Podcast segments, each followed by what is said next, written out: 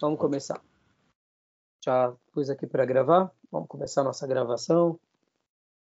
Vamos lá, meu irmão. Começando aqui nossa oitava aula de homilética. Graça e paz mais uma vez. Graça e paz. Já oramos. Eu quero ler um texto bíblico, como é costume. Hoje fizemos o culto fúnebre de uma anciã amada, minha querida irmã Rita. Eu sou fruto da oração dela e de outras pessoas, algumas anciãs que já não estão mais conosco. Eu costumo sempre me lembrar dessas irmãs, no caso da irmã Rita, que hoje partiu, que hoje foi seu culto fúnebre, e de, ainda tenho mais duas outras irmãs que não são tão anciãs, que fazem parte dessa leva. Elas oravam pedindo, Senhor, envia um pastor para cuidar de nós, para ficar conosco. Porque a história da minha igreja, Gil, uma história de, de um pastor que sai da igreja batista tradicional com grupo, ele sai numa confusão muito mal resolvida e, segundo a história, né, que eles fizeram essa saída em virtude dos dons espirituais, mas na realidade, ao acompanhar os fatos e ver, não foi isso. Era pessoas que tinham dificuldade na igreja local e que acabaram arrumando um motivo e um pretexto para sair saíram. Por que eu digo isso? Porque depois, ao levantar a história, eu vi que foi isso. Tanto é que uma das minhas primeiras coisas quando eu assumi esse trabalho foi pedir para ir lá na igreja batista tradicional e, em nome agora desse novo colegiado, me retratar, pedindo perdão. E se um dia aquela igreja, aquela comunidade tivesse feito alguma coisa que os magoaram, que eles nos perdoassem. Essa foi uma das minhas primeiras coisas que eu fiz ao assumir esse ministério.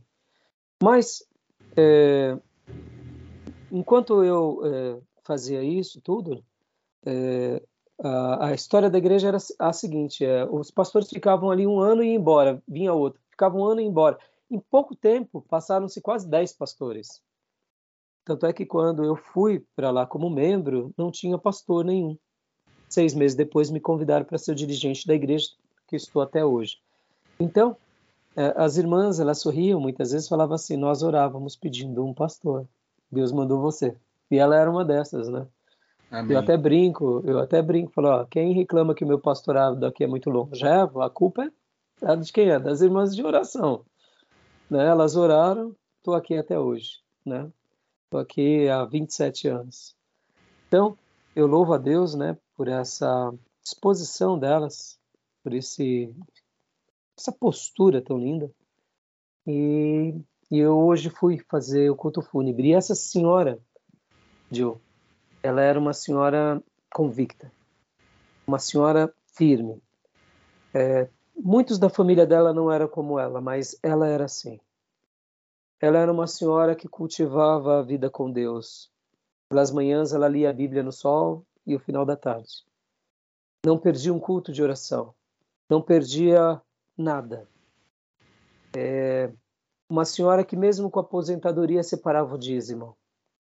Uma pessoa que amava a igreja, viu filhos deixarem aquela comunidade e se entristecia por isso, viu netos saírem da, da, nossa comunidade, se entristecia por isso, mas ela se manteve firme em meio a tudo.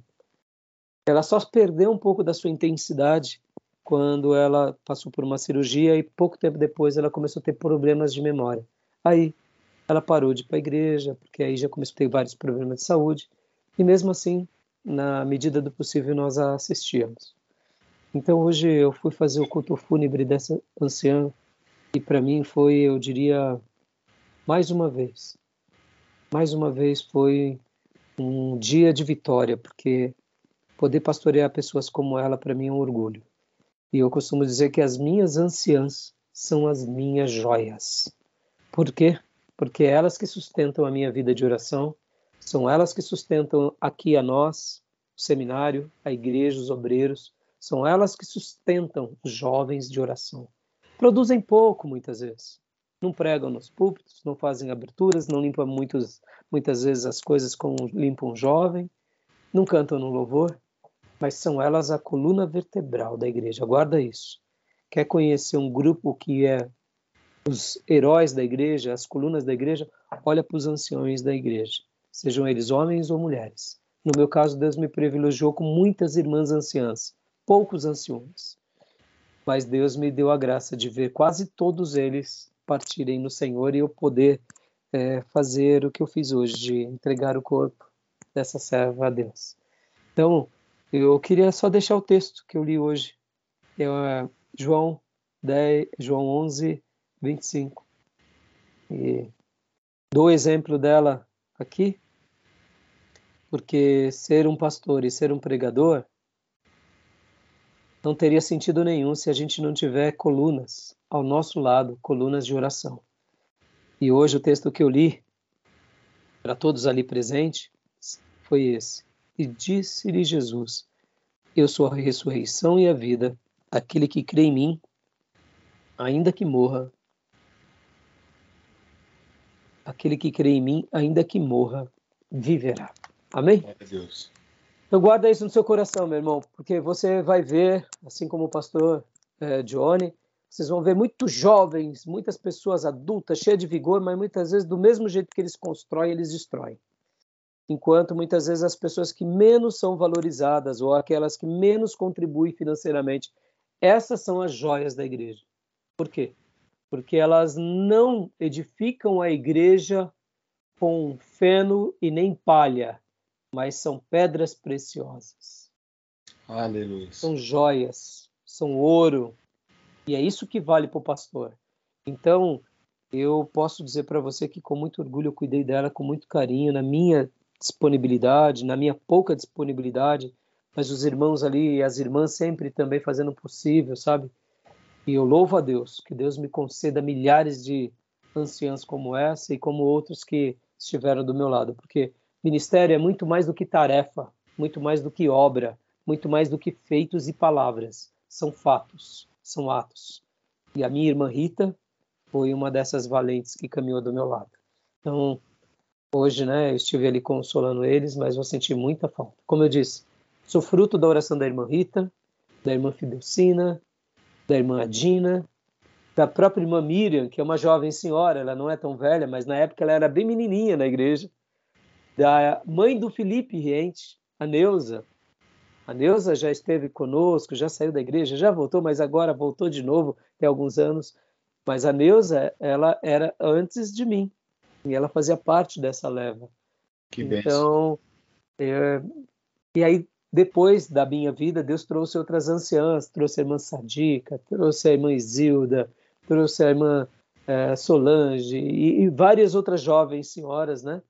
E são jovens, né? Então, que junto a mim e da minha esposa, é, tem enriquecido o nosso ministério. Depois eu até publico para vocês umas fotos. Né? Eu fui para a igreja, eu, eu, tinha, na realidade, é, 24 anos, para você ter uma ideia, né? jovem, muito jovem. Assumi a igreja com essa idade, né? praticamente com 24 anos, então tinha cabelo. A, Lídia, a minha esposa tinha 20 anos, 21 anos, imagina, um casal de meninos. Hoje eu me considero jovem, um jovem pastor, mas essa foi a minha história. Então fiz aqui essa abertura um pouco diferente para prestigiar a minha anciã e para mostrar que a pregação é mais do que ganhar executivos, é mais do que ganhar empresários, é mais do que ganhar teólogos ou seminaristas. É ganhar almas, almas preciosas. E muitas vezes as almas preciosas estão entre as nossas anciãs, entre os operários, as pessoas mais simples. Para eu concluir, conta uma vez, conta uma história, Spurgeon conta uma história de que ele teve um sonho e que no sonho o Senhor dizia para ele que a, razão e o sucesso dele, do ministério, não era dele e que eram de duas irmãs da igreja. E aí Deus no sonho mostrou para ele, em sonho, o que, que Deus mostrava no sonho? Mais ou menos assim, o mérito não é seu, esposo. Porque ele pregava e as pessoas ficavam felizes, eram tocadas. Então, naturalmente, que quando pregamos, nós nos sentimos felizes, nós nos sentimos usados, e sem que percebamos, ora pela nossa vaidade e vanglória, a gente acaba se perdendo nisso. E então, teve um sonho e o Espírito Santo dizia a ele né, que o motivo não era ele. O motivo dele ser usado por Deus não era ele, não era a sabedoria dele, não era a eloquência dele, mas eram duas irmãs da igreja e, e o Senhor apontou. E no sonho o Senhor dizia: Porque enquanto você prega, elas intercedem por você. E a Spurgeon, com muito quebrantamento, foi e prestigiou aquelas irmãs. E uma das coisas que mais marcaram a vida e o ministério de Spurgeon não foi simplesmente que Spurgeon era um grande pregador. Sim, ele era. Sim, ele era um mestre. Sim, ele era um teólogo exímio, um orador incomparável. Mas Spurgeon associa a riqueza e, e, e o poder desse ministério não à sua performance, mas sabe o quê? As pessoas que oravam por ele. Então Deus estava ensinando para ele que o mérito não era dele, o mérito era daquelas pessoas que de trás dos bastidores, enquanto ele pregava, intercedia, dizendo: Senhor, usa o teu servo, usa o teu servo. E o Espírito Santo ia dando palavras para ele. Tanto é que depois que Spurgeon já estava com seu ministério muito próspero e, e, e, e frutífero, certa ocasião perguntaram para Spurgeon qual era o segredo do seu ministério. E Spurgeon então pega e leva aqueles alunos a um lugar. E ele fala assim: vocês querem saber o, segredo de, do meu ministério? A razão do meu ministério ser tão frutífero? Todos aqueles alunos falam assim: nós queremos. Aí então Spurgeon começa a descer as escadas e fala: me acompanhem até a sala de máquinas. Aí todos os alunos ficaram impressionados: a sala de máquinas? Porque Inglaterra no inverno é muito frio, então precisa de, de aquecimento nos prédios, né? Então, quando Spurgeon chegou diante da porta, né, onde estava ali a sala de máquinas, ele falou: aqui é a razão do sucesso do meu ministério. Os alunos não entenderam, pensaram assim, mas a sala de máquinas esquenta tudo, esquenta até o púlpito, esquenta o coração das pessoas. Aí na hora que Spurgeon abriu a porta, tinham dezenas de pessoas orando. Ele falou: é isso daqui, ó. Esse é o sucesso do meu ministério. Enquanto eu soube para pregar, tem muitas pessoas orando. Tá bom, meu irmão? Faço essa abertura aqui como um presente para você, porque aquelas pessoas que intercedem por nós, sem troca, sem barganha, são a razão do nosso sucesso. Se a gente está aqui de pé, se eu estou aqui ministrando para você, para o pastor Jones, se esse seminário já está fazendo 10 anos, hoje com poucos alunos, admito. Outra hora tínhamos bastante alunos, Deus vai trazer de volta, tenho dúvida. Aliás, eu estou lançando a cada dia os pão sobre as águas e vou pescar de, de balde, de, de, de tarrafa, né, de rede cheia, não tenho dúvida. Mas isso tudo eu sei que acontece porque tem uma igreja que ora. E é isso. São pessoas como a irmã Rita como é a minha irmã Sadica, como as minhas anciãs, nos amam e juntos a elas, eu e minha esposa, nos colocamos e a gente busca Deus. E é por isso que a gente está aqui. Tá bom? Glória, Glória, a Deus. Vamos avante na nossa aula? Aleluia. Vamos, Vamos lá, para o nosso slide. Sermão expositivo. Compartilhou aí para você? Compartilhou, tô vendo. Tá Beleza, tá pequeno, mas dá eu pra vou, ver. Eu vou aumentar. Opa. Vamos lá. Expositivo.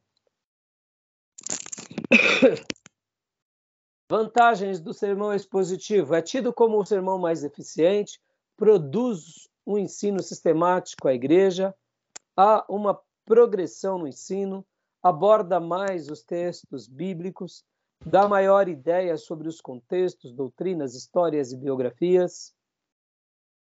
É o desenvolvimento de uma verdade contida em uma passagem bíblica, gira em torno de uma ideia principal. A maior parte do sermão é tido dele mesmo. O pregador é obrigado a tirar as divisões e subdivisões dele mesmo. Esteticamente, terá no, no mínimo quatro versículos e sem limites, ou seja, no mínimo quatro mas pode ter mais. Mas pode ter um também. Não tem problema. Tem versículos que é muito rico e que muitas vezes, se você fizer uma lição de casa, você acaba, de fato, utilizando um versículo, ou quem sabe meio versículo. Olha só, deixa eu só dar um destaque aqui. Gira em torno de uma ideia principal. A maior parte do sermão é tida dele mesmo, ponto 7 e 8.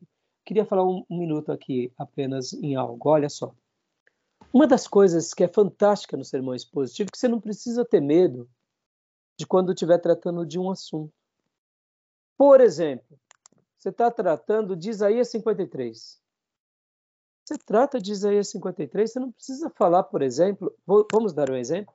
Isaías 53 é a profecia do servo sofredor, é a profecia de Jesus, é o Messias. Você não precisa entrar no assuntos do Pai, nem do Espírito Santo. Você fica no Filho. Pastor, mas não vai ficar incompleto? Não, porque o texto está sendo claro que o assunto é o Filho.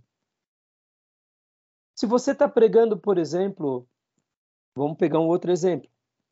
Jeremias capítulo 1, Trabalhe em Jeremias 1. Fala de Jeremias 1. Você não precisa falar sobre o plano da salvação. No seu apelo, no seu desafio, quando você concluiu tudo, se você quiser fazer o desafio para as pessoas irem a Cristo, mas a mensagem que você pregou, ela foi completa em cima de Jeremias 1. Por que eu estou falando isso? Muitas vezes, quando a gente está pregando, a gente sente assim, mas eu não estou falando da salvação hoje. Tá bom, você não está falando da salvação porque hoje você está falando sobre oportunidade. O texto, você está lendo um texto de Paulo que fala sobre aproveitem as oportunidades. Aí você está falando de oportunidade. A salvação está dando oportunidade? Tá. Então, se você. Você pode trazer mas se você está trabalhando ali na ideia de Paulo, por exemplo, a igreja de Filipenses, alegrem-se no Senhor. Outra vez digo, alegrem-se. Ora, está falando sobre alegria. Você não está falando sobre salvação. Você não está falando sobre perdão. Você está falando sobre alegria. Trabalhe a ideia da alegria. Você está entendendo? Por que eu estou falando isso? A ideia da mensagem positiva, ela trabalha isso como um, como um, uma coisa que nos deixa seguro. Você vai falar das sete cartas do Apocalipse? Fale delas. Você não precisa falar de Abraão. Abraão é Abraão. Quando você pregar sobre Abraão, você fala sobre Abraão. Você consegue entender o que eu quero dizer? Tá claro essa ideia? Já notou que tem hora que a gente, o pregador parece que ele está se sentindo obrigado a falar de uma, alguma coisa? Por que eu estou falando isso? Muitas vezes está pregando no Velho Testamento Aí você fala assim, puxa, mas eu não falei nada de Jesus hoje. Não tem problema. Qual o problema? O culto é para Jesus, tudo é para Jesus, ele é o nosso Salvador. A gente não mudou de Salvador. É que ali você está lendo um texto do Velho Testamento falando para a igreja. Vai ter uma lição que você vai falar sobre Jesus, aí sim, faz uma aplicação. Mas não teve? Você entende o que eu quero dizer? Tá claro? Sim, tá claro. Na verdade, isso parece tão comum nos dias de hoje, isso que o senhor acabou de falar. É as pessoas divagam muito, né, no, nos sermões. É o que me parece, assim. Hoje, é, o raciocínio ele não tem uma, não, não vem de uma forma linear. Há, há, há muitos, é, as pessoas divagam né? mesmo. Foge. Então, o que, que a mensagem expositiva fala? A ideia está ali no texto, trabalha nela, seja resolvido. Por exemplo, eu trabalhei esses tempos, eu trabalhando sobre Davi Absalão. Davi Absalão a traição. Falando da traição, poderia até falar da traição de, de Judas com, com Jesus? Poderia, para fazer uma ponte, mas o foco foi mostrar ali que filhos traem pai. E aí? E aí que a gente tem que ser resolvido. O texto está dizendo isso. Qual o problema? Não tem problema. Então, assim, tem vezes que a gente tenta forçar um pouco, sabe? E, e esse forçar, agora é claro, se você está sendo tocado de trazer para o Novo Testamento para fazer um fechamento é legal. Mas desde que tenha essa harmonia, né? Então eu, por exemplo, procuro fazer uma citação bem agradável. Por exemplo, né? Que Davi ele sabia lidar com essa situação, ele fugia, ele cria em Deus. Por exemplo, quando eu falei do Monte das Oliveiras, eu falei, tá vendo? Aqui para Davi, o Monte das Oliveiras foi o Getsemane dele, como foi para Jesus, o Getsemane. Na dor, o que que você faz? Você ora. Você não tem que fazer só hora que você faz na dor? Você ora, ponto final. que mais? Ora, que mais? Ora. E que mais? Ora mais ainda, não é? Na dor a gente faz isso. Tá bom, meu irmãozão? Vamos lá. Continuando o nosso slide aqui. Okay. Pode ler para nós.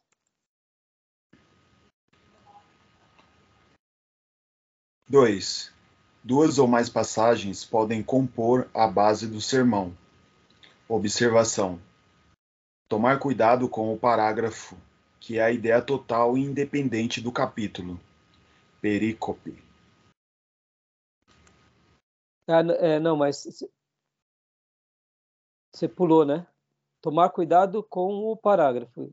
Ah, tá. Aí você leu, você leu, tá certo. Sim. Que é a ideia total independente, independente do, capítulo. do, capítulo. O que, que é perícope? É, é um trecho de um livro utilizado para transcrição ou para outras finalidades. Ou seja, quando você pega um parágrafo, que nem ó, duas ou mais passagens podem compor a base.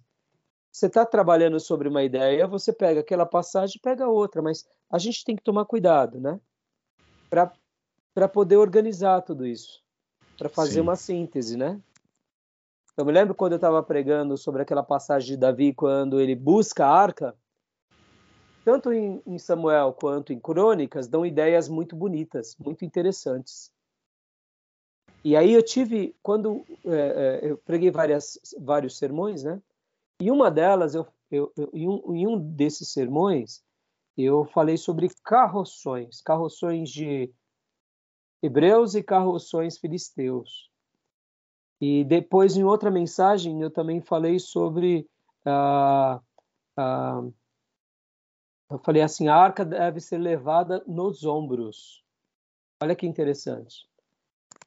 Davi, quando ele vai trazer a arca, ele traz num carroção. E a, a Bíblia fala que Davi pôs num carroção novo. Segundo alguns historiadores, vão falar que Davi mandou fazer um carroção, aquele carroção revestido de ouro, pegou touros, deixou os touros mais bonitos, nos chifres é, é, é, é revestiu de ouro, sabe? Imagina o touro para mostrar o seguinte: se no carroção filisteu a arca já andou, agora no carroção hebreu.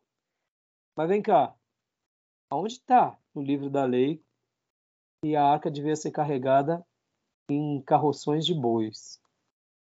Entendeu? Eu não sei se eu já mencionei isso para você, já?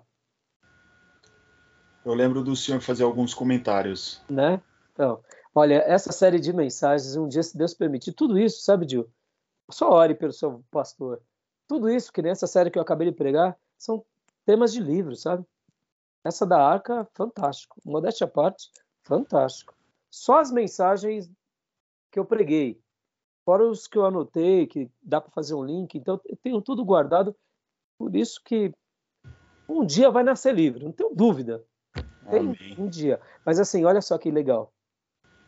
Quem disse que era para carregar nos ombros, no, na, no carroção? Carro de bois. Deus usou o carroção para dar uma lição para Filisteu. Mas o projeto era o quê? Ombro de sacerdote. Ombro de coatita. Quem carrega a arca é coatita. É pastor. E carrega onde? no ombro. Bom, rapidinho aqui. Davi, usar, Pérez usa, ou usar e Aiô, cuidaram da arca durante muito tempo na casa deles. Já o avô, os pais deles e eles cuidaram e nunca foram amaldiçoados. Mas no dia que a arca estava se mexendo, usava lá em costa, porque ah, o carroção bonito de Davi tropeçou. E aí Deus fere usar. Bom, aí faço várias, vários apontamentos na minha mensagem e Davi fica contrariado. Davi não culpa usar. Olha só que interessante, por que eu estou falando isso? Porque no texto de Samuel fala isso e fala que Davi ficou contrariado e depois a, a arca vai para a casa de Obed-edom e tal. E depois de um tempo, a arca, você nota que a arca está sendo carregada por sacerdotes. Mas quando você pega o texto de crônicas, ah, isso que é fantástico. O texto de crônicas dá detalhes. Que a arca vai para a casa de Obed-edom. A ideia que dá é que Deus disse para alguém para levar para a casa de Obed-edom. Porque A gente não sabe. Mas dá uma ideia, porque como que a arca amaldiçoou uns e outros não? Sai de Abinadab e agora vai para a casa de Obed-edom. Lá na casa de Obed-edom, durante três meses, Deus abençoa ele e toda a família. E durante esses três meses, Davi se reúne agora, não mais com seus soldados, porque antes, na tomada de decisão, Davi fez o quê? Davi foi lá e buscou a arca com seus soldados. Agora Davi chama os pastores para dialogar. Davi foi, Davi errou também. Davi não, Davi não morreu por a misericórdia de Deus e os sacerdotes também. E Pérez usa, possivelmente, ele não foi só um irreverente, ele salvou a pele de todo mundo. Talvez. Por quê? Porque um pouco tempo atrás, quando a arca foi para uma cidade de levitas e eles abriram a arca, morreu mais de 70. Algumas versões vão dar uma ideia de, de uma quantidade absurda que morreu. Usar, possivelmente sabendo disso, se aquela arca cai naquele, naquele, naquele lugar onde tinha um monte de gente, possivelmente a glória de Deus ia se manifestar e todo mundo talvez ia morrer. Então, alguns judeus vão mencionar que Pérez usa se sacrifica para salvar todos. Ah, olha que interessante, pode ser. Ele age com irreverência porque ele encosta, ele não podia encostar, ele tinha que segurar nas varais. Então ele foi irreverente nesse sentido. Mas pode ver que em nenhum momento Deus o pune no sentido de palavras, porque ele foi uma pessoa é, incrédula, porque ele foi uma pessoa. Você entende o que eu quero dizer? Ele age com uma certa irreverência porque está errado, está errado, está errado. Mas ele a gente não sabe. Lá no céu a gente vai saber disso. Mas o que eu quero dizer? Davi se reúne com os sacerdotes, porque antes ele tinha dito para os seus soldados: vamos buscar a arca. E os sacerdotes foram frouxos. Por que frouxos? Porque eles deviam falar: peraí, Davi, esse assunto é nosso, não é com você. Você é rei. O que, que Deus diz? Deus diz para você tirar a arca daqui? Eu acredito que quando eles viram aqueles milhares de soldados, eles falaram: não, o rei é homem de Deus, deixa. Ó, papéis. Líder, monarca, sacerdote. Ó como é forte, hein? Ó, tô fazendo essa, esse comentário para enriquecer esse momento, mostrando quando a gente pega textos paralelos, a gente tem que fazer uma ponte. E o texto de Crônicas, só para eu concluir, fala o seguinte: que Davi chama o quê? Os sacerdotes e se reúne e diz: Nós erramos, nós pecamos. Ó, Davi agora se retratando. Porque a arca deveria ser carregada pelos sacerdotes.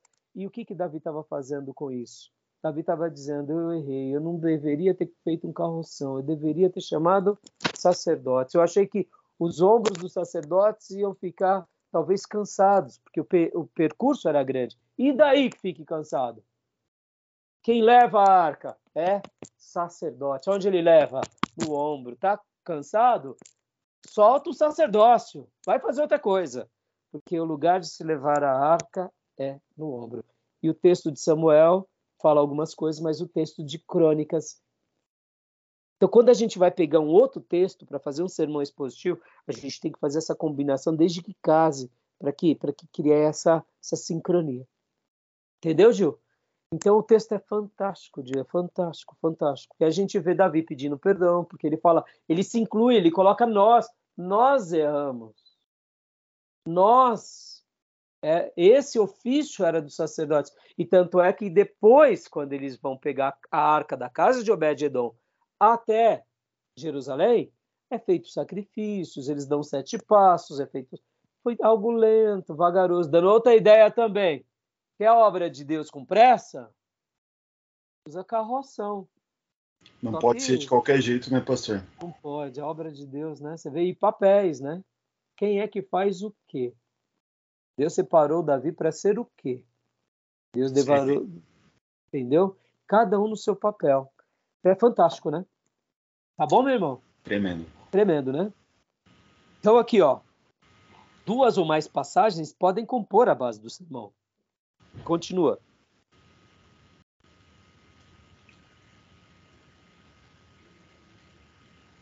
É o 3, pastor? Agora pode ler o 3. O principal fator na composição é a. Blake Wood. Título: um jovem no culto. Isaías 6, do 1 ao 8. A visão de um jovem sobre Deus. A visão de um jovem sobre o pecado. A visão de um jovem sobre a purificação. A visão de um jovem sobre o serviço. É, esse Blackwood, né, possivelmente a, a, ideia dele deve ser essa do, do 3, né? O principal fator na, na composição é a sua unidade, né? Talvez, ou talvez esse esboço seja dele. O pastor Sérgio colocou aqui, eu creio que possivelmente porque deve, ele ter, deve ter pego essa ideia de, desse irmão. Então, você vê, tem uma, tem uma unidade, né? A gente conhece muito bem Isaías 6, quando ele tem aquela visão da glória de Deus. Aqui ele está colocando uniforme. como jovem. Hã? Fica bem uniforme, né? É. E aqui ele só pôs um título, dá para ver que é um culto para jovens. É um jovem no culto, mas poderia ser um servo de Deus no culto, né? Um servo de Deus, né? A, a visão de um servo de Deus sobre Deus, a visão sobre o pecado, né? Então você vê, a gente vê que a, a, a, o principal fator na composição é isso. Você tem uma visão, que foi o que ele teve, e você vê quem? Deus, você vê a situação do pecado, a purificação e o seu serviço. Então, é, quando você pega um texto, você tem que sempre tentar trazer essa. O que, que o texto está falando? Vou trabalhar sobre isso. Olha só que interessante. Não tem como a gente pegar um texto como esse, vamos dar um exemplo, né? E falar sobre arrebatamento, por exemplo. Você entende? Ele não, ele não, ele não tem unidade, o arrebatamento aqui. Concorda? Concordo. É, é, é, visão de Deus, é visão do pecado, é visão da purificação e é a visão de um serviço. Eu posso até usar o arrebatamento se eu for muito criativo, mas eu não encaixo de uma forma como, por exemplo, é, vamos pegar um outro exemplo aqui, né? Santificação. Aí encaixa aqui a santificação tem a ver aqui. O que mais? vamos dizer assim, é, o novo nascimento, eu encaixo aqui. Por quê? Porque foi tudo isso que Isaías passa, né? Você pode ver que, então, a unidade, ela é fundamental. Você tem que traçar uma linha do que? Eu, eu tenho que extrair o que o texto diz na sua inteireza e, e, e mostrar que é, é, essa composição dela tem uma unidade, eu vou trabalhar em cima disso, né? Tá bom? Quatro, leia para nós, meu irmão.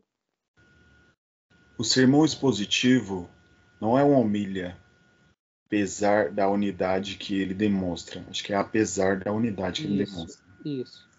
A humilha bíblica é a explicação de trecho por trecho da Bíblia. Nela não há preocupação de uma estrutura homilética com as suas regras. Então, a palavra até, está faltando acento, é homilia, né? O que, que ah, seria homilia? Homilia, antigamente, era o jeito que se falava, Adil, era o jeito que se dava para a mensagem do padre, né? Qual que vai ser a homilia desse domingo? Entendeu? Esses dias eu assisti o Lacombe no 4x4, ele dizia assim que ele tinha ido na, na igreja e o, o, e o padre fez a sua homilia baseado no, no texto tal. E aí eu lembrei, é um texto, é um, é um antigamente homilia era o nome que se dava ao sermão. Só Entendi. o que, que se convencionou que a homilia é uma leitura do texto onde você vai explicando versículo por versículo. Isso é ruim? Claro que não. Bom, e não só versículo por versículo, mas, por exemplo, Agostinho de Pona, como é conhecido pelos católicos, ele, certa ocasião, pregou um sermão muito lindo sobre as três ressurreições. Olha, a homilia dele dizia o seguinte, que a filho da viúva de Naim, a filha de Jairo e Lázaro. E aí, olha só qual era a ideia de Agostinho filha de Jairo é o pecador que está vivendo no pecado, está morto para Deus, mas ainda ele está morto, mas não é um morto tão grande, porque ele é um pecador que morreu, mas ele não vive naquele pecado dos mais horrendos, horrorosos. Então, aquele que vive longe de Deus, mas não tem uma vida tão, tão degradada, é comparado ao pecado, à morte da filha de Jairo. Está morto, mas em alguns outros minutos estava vivo. E aí ele compara essas pessoas àquelas pessoas que têm uma vida ética e moral muito elevada, mas estão mortos. Estão mortos na semelhança da filha de Jairo. Já a filha da viúva, o filho da viúva de Naim, lembra? Ele já estava indo ser sepultado. Ou seja, já tinha passado ali o velório. Já fazia algum tempo que estava morto. Agora já estava sendo enterrado. Esses são aqueles que vivem no pecado, estão mortos para Deus, mas já estão ali, já no segundo nível de pecado, presos a algum vício, mas ainda assim são pessoas que circulam bem na sociedade. Tem o seu vício, mas é um trabalhador, tem o seu vício, mas paga suas contas, é preso a algum pecado, mas ele já está prestes ao sepultamento, é, uma, é um nível mais profundo. E o terceiro nível, que são comparado a Lázaro. Ah, esses são os que estão na escória da sociedade. Aqueles que estão no crime, na prostituição, que estão literalmente na sarjeta, aquelas pessoas que o pecado já os dominou, que as trevas já os sentenciou, são mortos na semelhança de, de Jairo, de Lázaro há quatro dias. Já cheiram mal. Cheiram mal para si e cheiram mal para os outros. E aí veio Agostinho e conclui: mas Jesus ressuscitou a cada um deles, ou seja, Jesus pode te ressuscitar. O que você achou desse sermão? Glória a Deus! Maravilhoso. Maravilhoso. Presente para vocês. Presente para nós. Mensagem linda. É a homilia de Agostinho. Ele pegou as três ressurreições, fez uma aplicação em três estágios da vida das pessoas e então usou essa comparação para mostrar que o Cristo que ressuscita a filha de Jairo, Talita Cume, é o mesmo Cristo que ressuscita o filho da viúva de Naim, que é o mesmo Cristo que ressuscita Lázaro depois de quatro dias, quando diz: Tirai a pedra, Lázaro, venha para fora. Ó, oh, talvez eu use essa ideia domingo, hein? A minha mensagem da mulher samaritana vai ter tudo Amém. a ver. Ore pelo pastor. Vou até anotar para não esquecer. Presentinho, presentinho para nós, presentinho para nós. A homilia de Agostinho. Deixa eu anotar aqui. Ai, tá vendo? Homilia. Homilia de Um novo termo também que eu, te, eu aprendi no livro, lendo o livro, foi prédica. Eu não tinha ouvido esse termo. É, é pregação, né? Sim. Muito legal. Então, legal, né? E aí, o que acontece? Você vê, é, isso é um, é um sermão. É, é, antigamente o sermão era chamado homilia, aí se convencionou que quando você pega um texto e vai explicando versículo por versículo, Gil, na, na simplicidade do versículo, sejamos honestos, deixa eu fazer aqui uma, é, me entenda, tá? Eu tenho muita dificuldade com muitos neopentecostais, e tenho mesmo, sou crítico, principalmente aqui no seminário, mas há um neopentecostal que, se todos os seus pastores seguissem esse exemplo, teriam menos heresias na sua igreja, que é o R.R. Soares. Quando ele está lendo a Bíblia, o que ele está fazendo é uma homilia. Ele está explicando o versículo. Pode ver, não é uma mensagem expositiva, é uma mensagem curta, mas ele está explicando. Se todos os pastores dele fizessem isso, eles não pedissem tanto dinheiro, não fossem para um, um Jesus triunfalista, é uma igreja, eu diria, muito melhor me, me entenda. Eu estou fazendo a minha crítica, por quê? Porque uma coisa é o que ele apresenta ali na TV e outra coisa é o que acontece dia a dia nas igrejas. E quando eu sei o que acontece dia a dia nas igrejas e deixo acontecer, eu me torno cúmplice. Ele prega bem, fala bem quando ele lê o texto bíblico. É claro, uma coisa aqui, outra colar. Antigamente ele tinha várias heresias, por exemplo, determinando em Jesus, isso é uma heresia.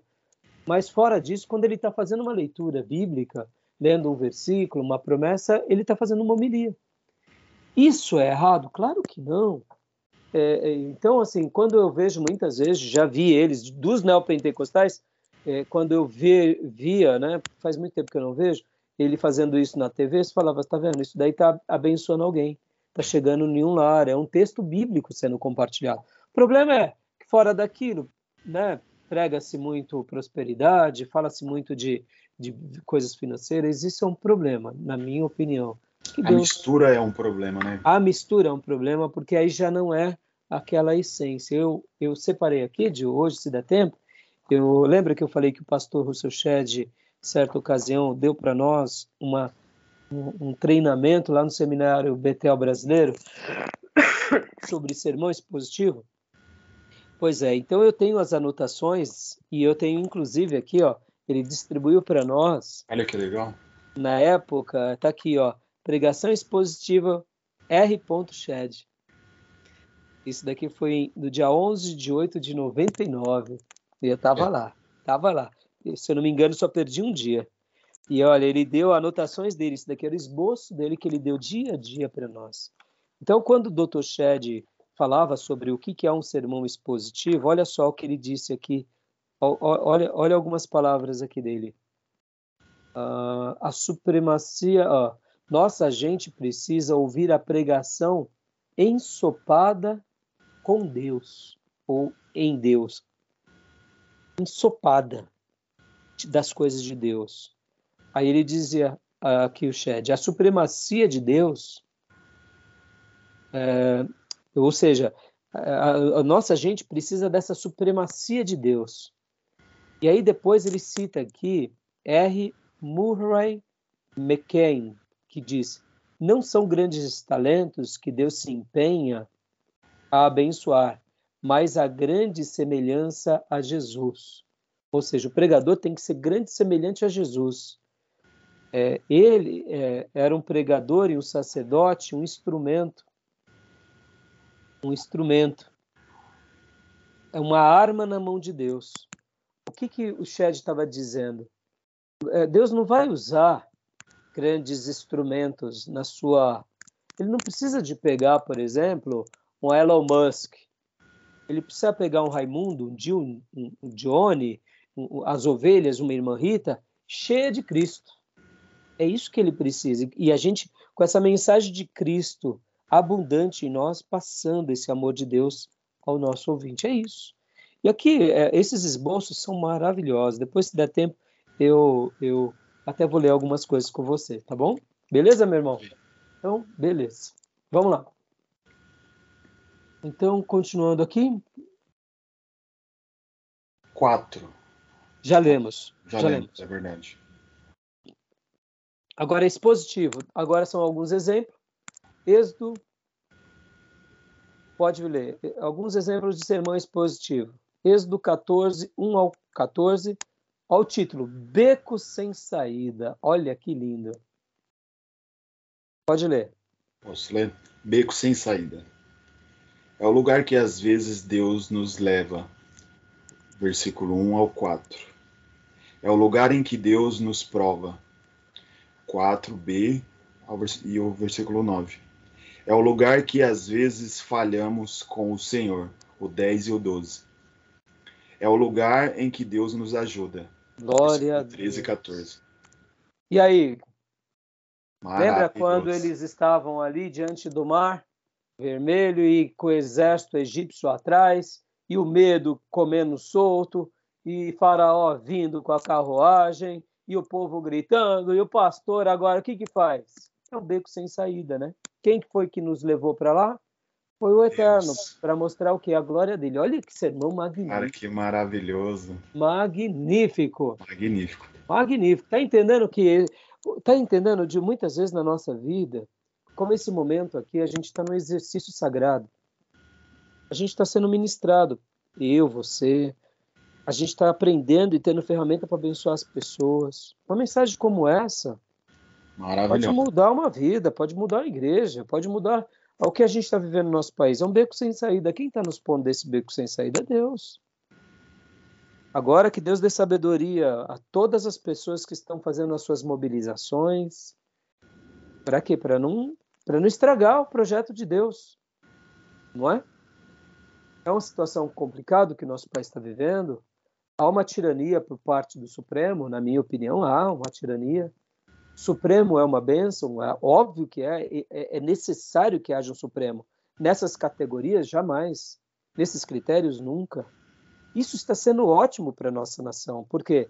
Porque durante muitos anos, essa, essa, essa questão sistemática de que o Supremo ele é nomeado pelo presidente da República, ele é indicação parlamentar, isso é a coisa mais errada do mundo. O Supremo tinha que ser cargos de juristas experientíssimos, aonde a nação votasse em favor deles. Porque na hora que uma pessoa vê que aquele juiz ele não presta, a, a, a, própria população tem todo o direito de pedir o impeachment dele, porque se ele é um servidor público e ele não faz um bom papel público, ele tem que ser demitido, ele tem que ser tirado. Assim como um, um deputado, quando ele é nomeado a uma vaga e ele presta um péssimo serviço, o que a população faz? Não vota mais nele.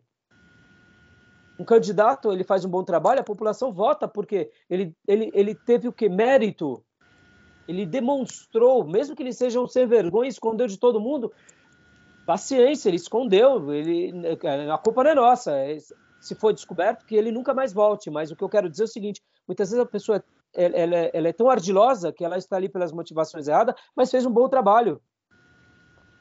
Agora, é óbvio, né? A gente tem que saber averiguar tudo isso para não ser enganado. Mas na questão do Supremo, por exemplo, nosso Supremo, nós não votamos no Supremo, isso é errado. O nosso Supremo ele está ali por inferência, não por sua votação. Você escolheu alguém do Supremo? Não. Pois é. Então como que ele vai nos representar juridicamente? Como que ele vai ser um juiz? Josué ele era nomeado por Deus, ou melhor, Josué, no caso ele era mais um general, mas é, acabou sendo quase um, um juiz também, porque ele acabou legislando sobre é, Israel. Mas vamos pegar um outro exemplo: Samuel. Mas os filhos de Samuel não seguiram o exemplo do pai. E o que, que a nação disse para Samuel? Olha, você é um homem que não nos deixou nada a desejar durante toda a sua vida, mas os seus filhos são corruptos. E os filhos de Samuel assumiram o lugar do pai? Não. Por quê? Porque o povo disse: os seus filhos são corruptos, eles aceitam suborno. Samuel era exemplar. Nenhuma palavra de Samuel caiu por terra, mas os filhos de Samuel não seguiram o exemplo do pai. Davi seguiu o exemplo de Samuel.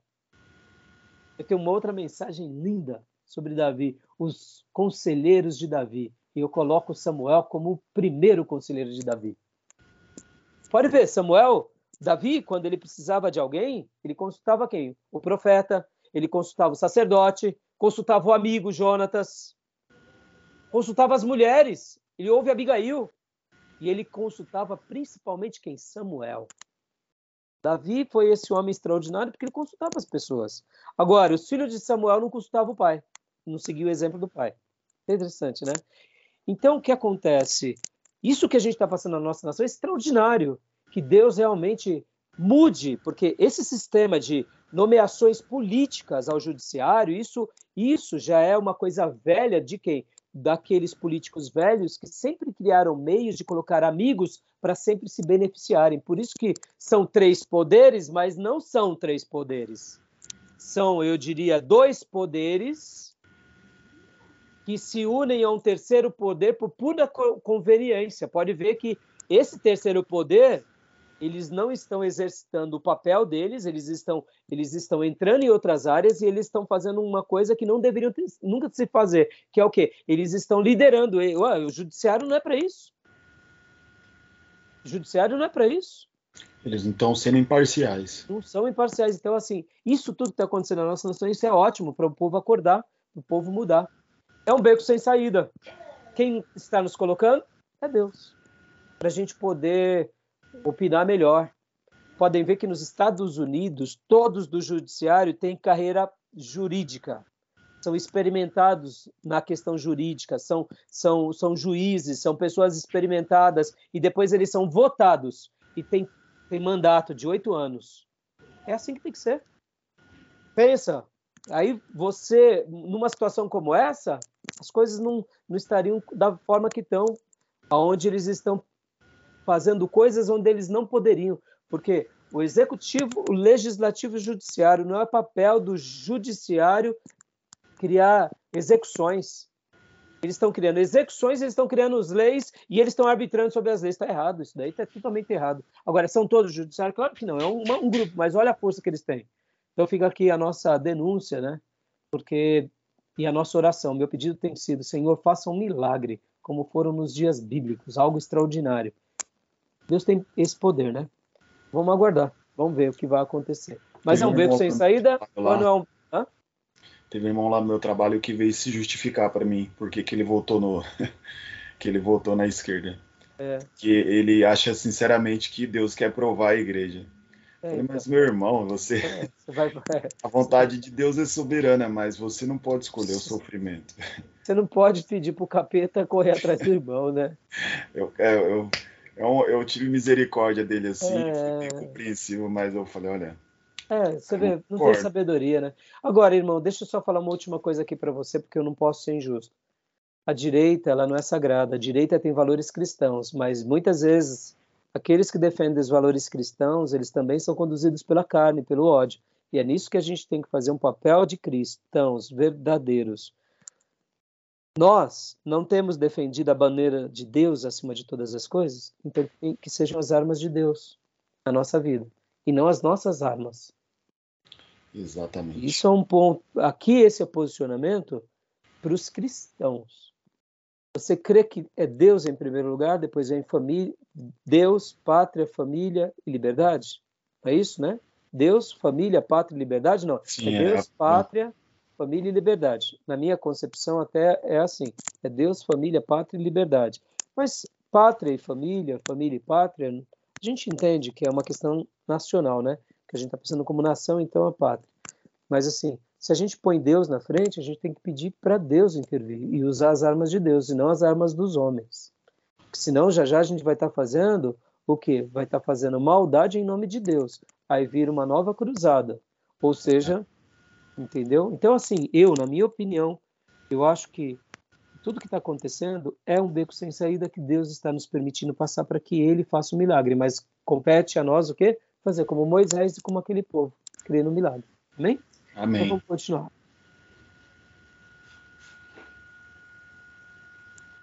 Continua? Detalhando. É o lugar que às vezes Deus nos leva. Versículo 1 ao 4, né? Mediante a ordem específica. Para o seu para os seus próprios propósitos. É o lugar onde Deus nos prova no caminho da obediência, permitindo circunstâncias difíceis. É o lugar onde às vezes falhamos com o Senhor, por nossa falta de fé, por nossas reclamações.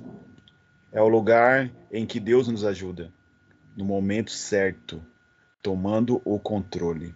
Glória a Deus. Não apareceu aquela tarja hoje, não? Ah, não está aparecendo, não, pastor. É, eu não sei porquê. Você vê que curioso, né? Glória a Deus. Então, você viu o detalhamento desse sermão? Maravilhoso. Maravilhoso. Eu lembro que um seminarista, certa ocasião, pregou na nossa igreja, depois de um tempo, e relembrando agora, esse seminarista tinha usado esse sermão. Inclusive está no nosso site, na nossa página do YouTube, né? E eu, não, eu, eu sabia que eu já tinha visto esse, esse, esse, esse é, é, é, vamos dizer assim, esse esboço, né? Em algum lugar. É, mas de fato foi baseado nesse slide. Ele pegou o slide na íntegra. Mas assim, irmão, é maravilhoso, maravilhoso. É um sermão maravilhoso, maravilhoso. Nós temos esses slides, pastor? Hã? Nós temos esses Eu slides. Eu mandei tudo para você no Google Drive. No Google Drive, tá? Então, é, pode baixar lá e, e usa. Esse slides é do pastor Sérgio Mascarenhas, tá? Então, Mas... possivelmente esse sermão é dele a não ser que ele copiou de alguém e pôs aqui não deu a fonte. Então dê a honra para o Sérgio Mascarenhas, pastor, tá. professor de seminário. Tá bom? Vamos lá. Vamos lá. Outros modelos, perguntas. Primeiro, o que é poder espiritual? Efésios 6, versículo 10 a 11. 2. Por que precisamos do poder espiritual? Versículo 12. 3. Como se pode conseguir poder espiritual? Versículo 13 ao 18. Quais 4, né? Quais são os resultados do poder espiritual sobre a vida do crente? Versículo 19. Olha só que sermão objetivo. Aqui eu até faço uma crítica comigo, Dil. Olha que interessante. Eu gosto de pegar uma porção e trabalhar em cima dela, e tem vezes que eu falo 15 coisas no sermão. É verdade, eu admito. Eu, é, é, é, é o meu, meu jeito de ensinar. Eu gosto muito de estar numa passagem, que nem eu vou pregar mulher samaritana, se tudo indica domingo. Então, para mim, veio uma ideia, e veio um tema, veio uma.